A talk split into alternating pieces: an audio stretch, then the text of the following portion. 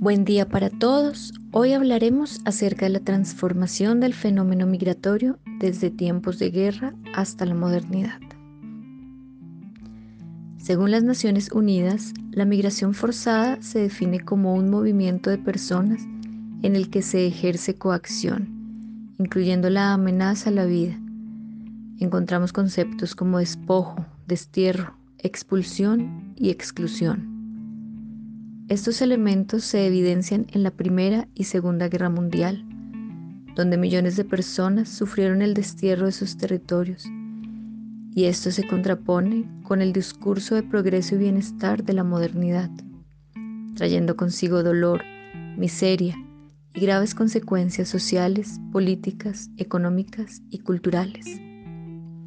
Esto no solo se ha presentado en Europa, en Latinoamérica y en Colombia específicamente, también ha sucedido un desplazamiento forzado desde hace varios años, a causa de un conflicto interno y por la lucha de poderes que ha llevado a los campesinos a migrar, siendo despojados de sus tierras. Quien les habló, Luisa Luna García.